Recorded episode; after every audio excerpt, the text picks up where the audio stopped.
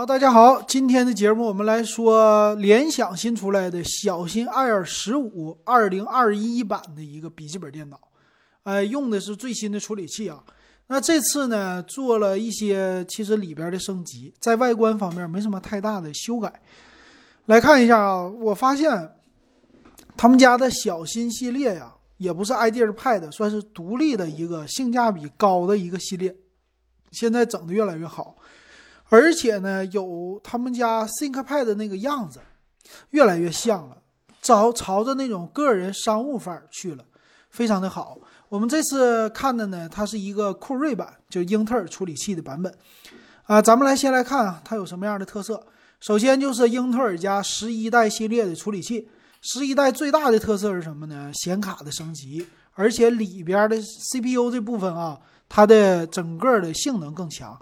比如说这次 i 五和 i 七用的全都是四核八线程的 CPU，那差在哪儿呢？就是最高的睿频哈，i 五最大到四点二个 G，i 七到四点七个 G，可以说他们俩之间的性能差距不是那么特别的明显了，因为 i 七不是六核，比如说六核十二线程，他们俩核心数线程数一样啊，这有意思，就差应该是啊二级或者三级的缓存了。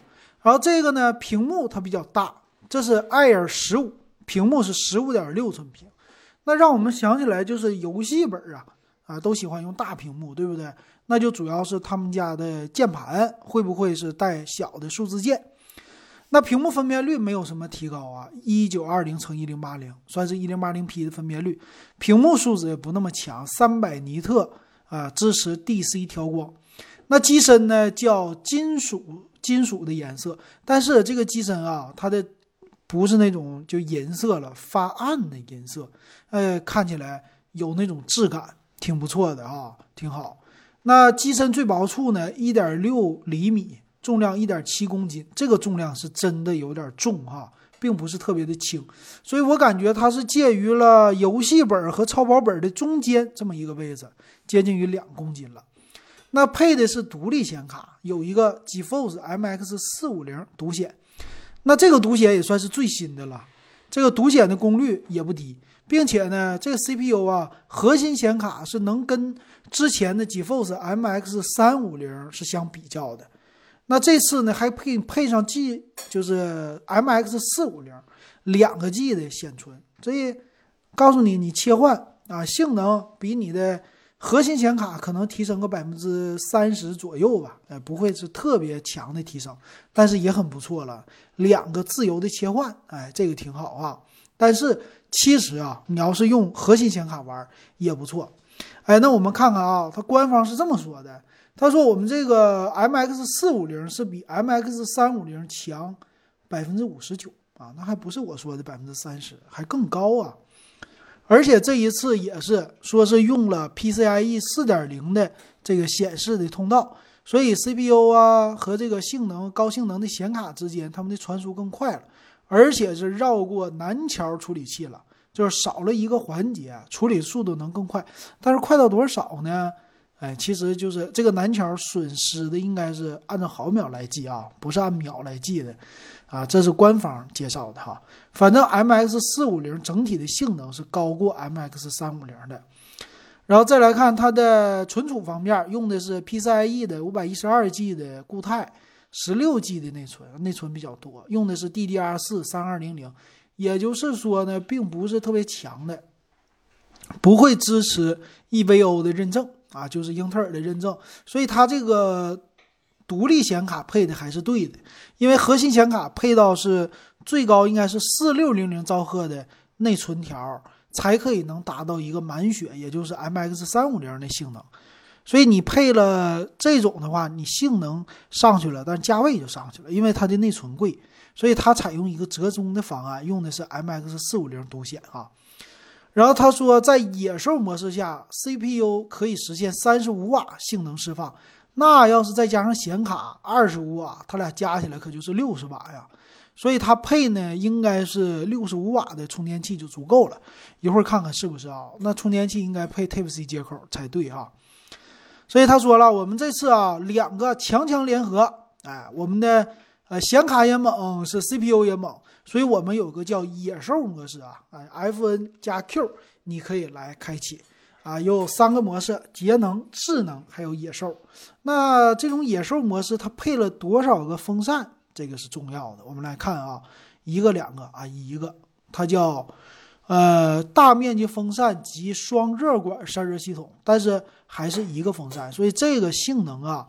它不会特别特别的强，不是那个巨猛的啊，就不是游戏本的设计，所以还是超薄本的一个概念，但是还是有点大啊。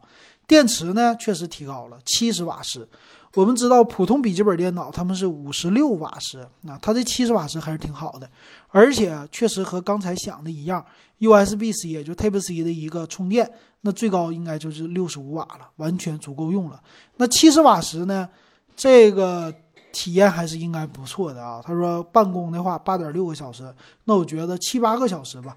这么来看，日常的综合应用完全够用了。那键盘呢，也是因为十五点六寸的屏幕了吧，有小键盘，这个算是你要日常办公还是够用了，完全够用了。呃，你平时要是不玩游戏啊，游戏我打的不多，呃，办公的时候还需要一些它的显卡性能，可以选这个，屏幕足够大。适合一些带出去的移动哈，那它也支持叫指纹识别的功能啊，而且叫双扬声器的设计。接口方面呢，我看 Type C 接口是呃充电的，所以配的电源。呃，左边呢在机身是一个 Type C 和 HDMI，再加上二合一麦克风。右边呢机身右侧两个 USB，再加上一个读卡器。呃，那就少了网卡接口了，你这是它的一个小弱项。如果是办公企业级的用户需要接网线的话，那肯定要占用一个 USB 口来买一个网卡了哈，USB 网卡。啊，这是一个小缺陷。这个呢，谁家最好？就是惠普啊，惠普特别喜欢给你一个网卡。所以办公用户的话，买这款机型，那你就得考虑了。家庭用户无所谓是吧？我们不用网卡，我们就是无线 WiFi 就行了。但是官方又没说我的 WiFi 支不支持 WiFi 六啊？他没说啊，这一点有点不太好。我们来看详细的参数配置啊，主要是找 WiFi 六。那它的内存 DDR 四三二零零十六 G，这内存足够用，存储五百亿一十二 G 也是够大的。显卡呢，GeForce MX 四五零两 G 的显存完全够用了啊。那网络。它没说 WiFi 六，所以我感觉这地方阉割了，不会那么特别的强。但是键盘呢，背光键盘挺不错。七十瓦时的电池呢，就造成了机身它相对于来说会重一些，因为这电池确实电量也是够大的啊。售价方面啊，它有两个版本，i 五版就刚才说十六 G 内存，五幺二的存储，五千九百九十九，这价格不便宜。i 七的版本呢？六千九百九十九，这价格用不着，所以你喜欢这个本儿啊，那就是买 i 五的，完全足够了。但我感觉啊，这个是有一些降价空间的，降个五百块那最少了。那它其实吧，有点尴尬。